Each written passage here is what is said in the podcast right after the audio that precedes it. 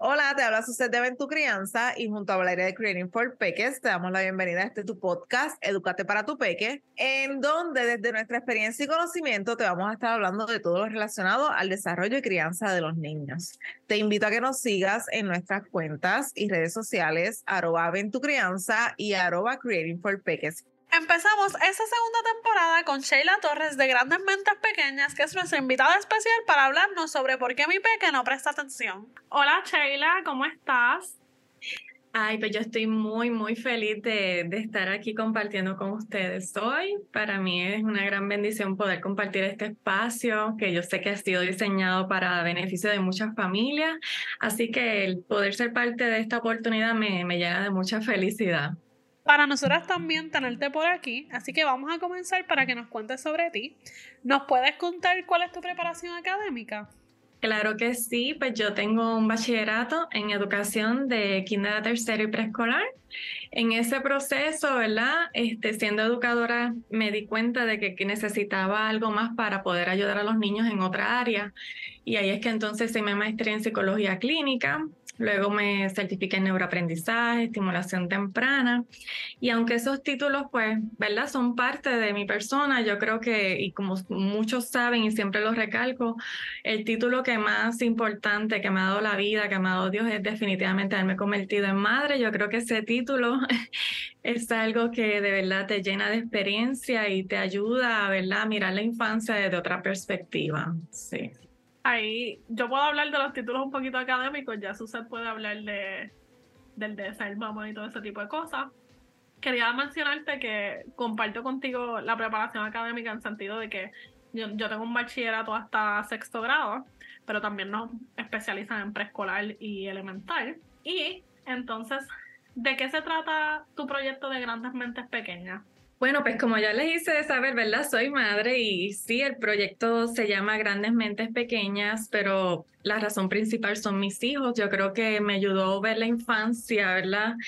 Desde, un, desde otro plano. Y eso me llevó a mí, ¿verdad? Crear este proyecto que está diseñado para acompañar a la familia, a los educadores, a los cuidadores, a todas esas personas que quieran conocer sobre esos primeros años de vida pero desde un enfoque neuroeducativo, pues este proyecto, ¿verdad? Tiene, ¿verdad? Las herramientas para poder acompañarles. Este, ofrecemos talleres, consultoría, también en literatura infantil, así que como que es un proyecto como que cubre distintas áreas, sí. Ok, este, Sheila, yo comparto contigo también esto de del proyecto porque, pues, yo también a, raíz de que tengo a, a mi niña, eh, pues obviamente eso despierta en uno unos, ¿cómo te digo? Como que nacen un montón de, de, intereses por, por ayudar también a otras familias, porque la crianza es algo bien retante, bien difícil. Y tener un espacio donde uno pueda conectar con otras familias y brindar apoyo.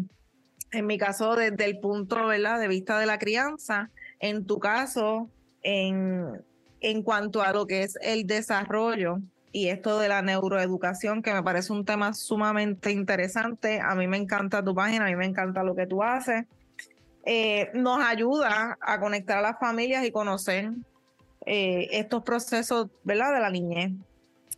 Ahora te pregunto, que a mí me, me suele pasar mucho, que en ocasiones yo estoy con, con mi niña realizando alguna actividad um, y ella a veces no me presta atención. ¿Qué pasa? O sea, ¿por qué a veces los niños no prestan atención cuando uno está haciendo una actividad o necesitamos que vayamos a hacer la rutina? o necesitamos que vaya, ¿verdad? Eh, eh, esta rutina de acostarse a dormir o cepillarse los dientes. ¿Por qué los niños en ocasiones no nos prestan atención?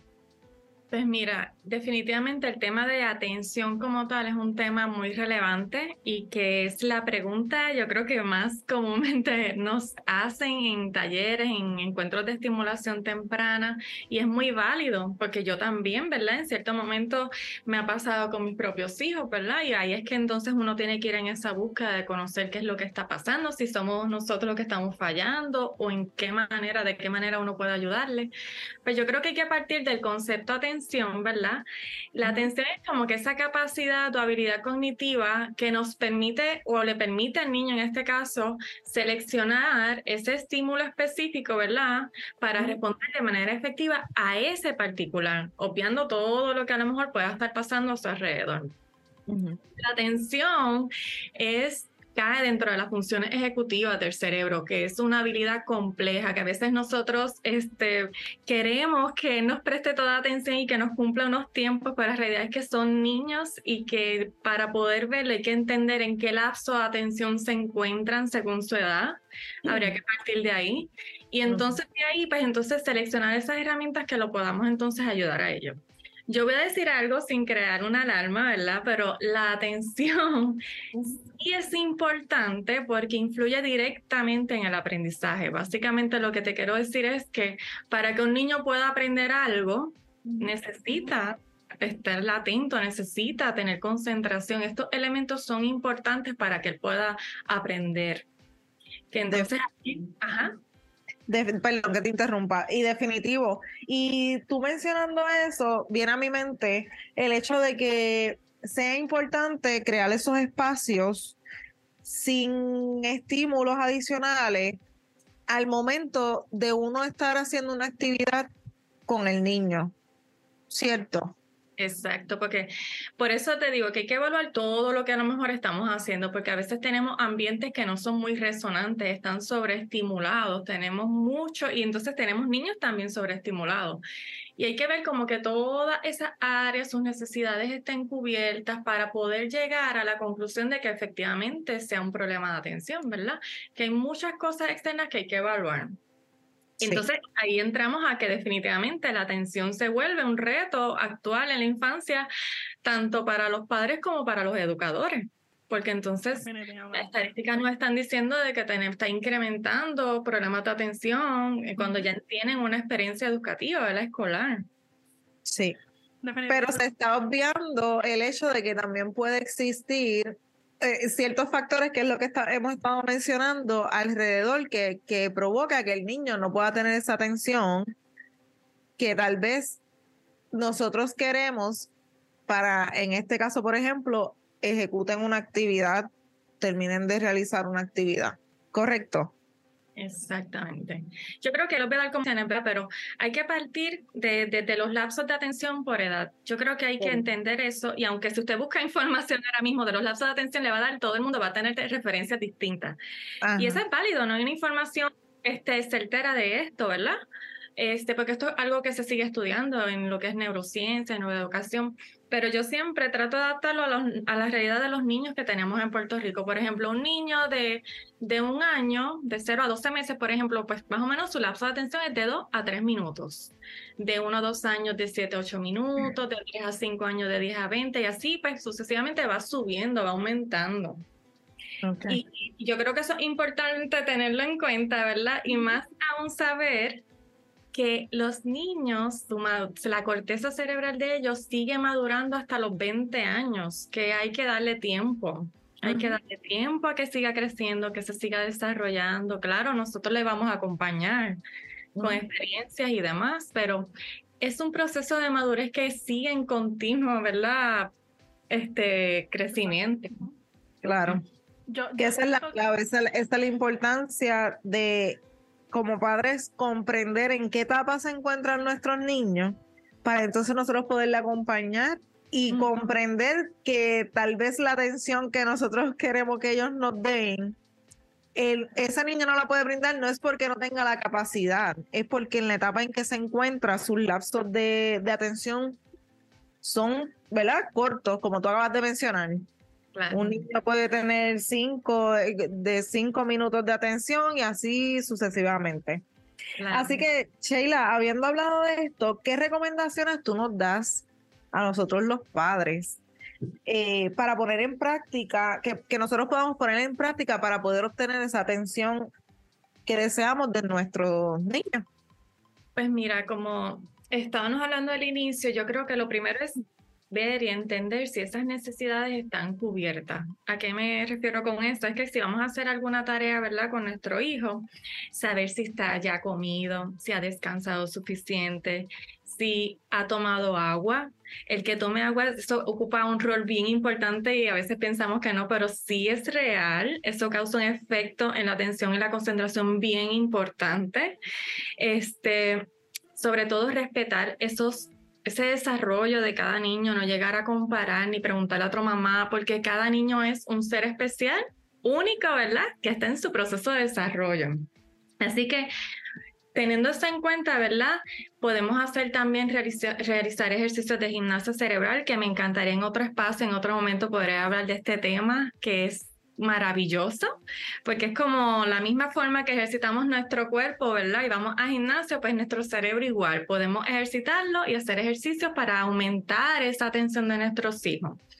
Este, ¿Cómo lo podemos hacer? Pues, por ejemplo, yo siempre le digo a, a los papás ¿qué son algunas, cuáles son algunos de los intereses de su hijo? Pues a, mi hijo le gustan los animales, pues vamos a hacer actividades dirigidas a los animales y vamos a contar el tiempo y vamos a seguir ejercitando este tiempo a base de sus intereses.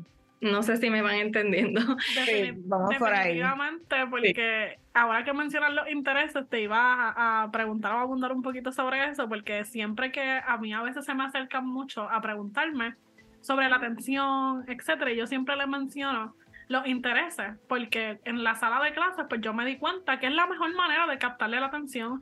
Y aparte, a veces las actividades se pueden adecuar a diferentes destrezas que el peque necesite de acuerdo a sus intereses y a veces pues nos enfocamos en otras cosas y perdemos de perspectiva que los intereses, lo que le gusta a los peques, puede ser una, yo para mí es de lo más importante para captar su atención. Definitivamente, ese es como que el punto de partida. Sí. Saber, ¿verdad? ¿Cuáles son esas cosas que, que, llaman su atención para entonces partir de ahí y planificar nuestras actividades a favor de eso, ¿verdad? Este, hay otra actividad que nosotros recomendamos y es tener, por ejemplo, tres cajas plásticas en cada caja una actividad particular, por ejemplo, un rompecabezas, un libro de colorear, este, un juego de Lego, donde ellos puedan entender que, por ejemplo, en un momento dado del día le vamos a decir, busca tu caja y vamos a hacer una actividad, que cada actividad tiene un inicio y un fin. Y vamos a ver cuánto tiempo él se toma haciendo cada actividad de la caja. Y nosotros vamos a explorar cómo es su aprendizaje y a la misma vez después vamos a ir a planificar las próximas actividades con él que es una herramienta a veces la cómo podemos ayudarlos, pues teniendo esas tres cajas, siempre hacerlos también de esa manera siempre que vamos a favorecer la atención tenemos que tener un buen contacto visual, generar un estado de ánimo positivo, porque todo eso influye también dentro de lo que es la atención. Así que estos son como algunos tips que podemos aplicar en casa, ¿verdad? Este, no sé si ustedes también tengan otro.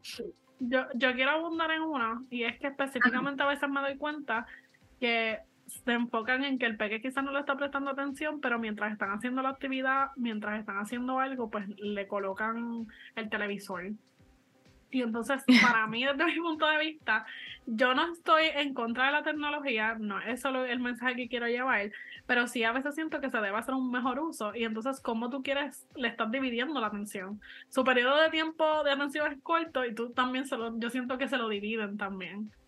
¿Qué tú opinas en ese tipo de casos de que quieren que quizás sus peques presten atención, pero entonces, como tú mencionaste, siento que eso también influye la sobreestimulación de todo este tipo de cosas y que le tengan, por ejemplo, un televisor mientras ellos están tratando de hacer una actividad.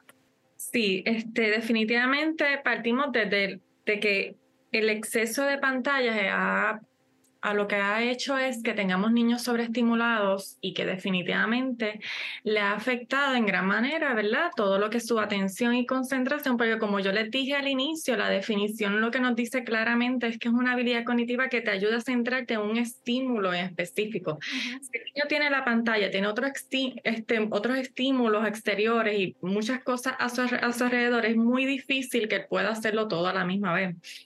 Y como les decía también, ¿verdad? Es un proceso de madurez que es un niño que nosotros no podemos pretender que, nos, que él actúe como nosotros como adultos, ¿verdad? Es imposible, él está en su proceso de crecimiento y madurez en esas áreas y tener tanta exposición a distintos tipos de estímulos de alguna manera va a hacer que entonces esa atención se vaya disminuyendo. Sí, porque es como que la, perdón que te interrumpí, que la dividen, de cierta manera te estás queriendo que preste atención a dos cosas diferentes. Claro, totalmente, totalmente.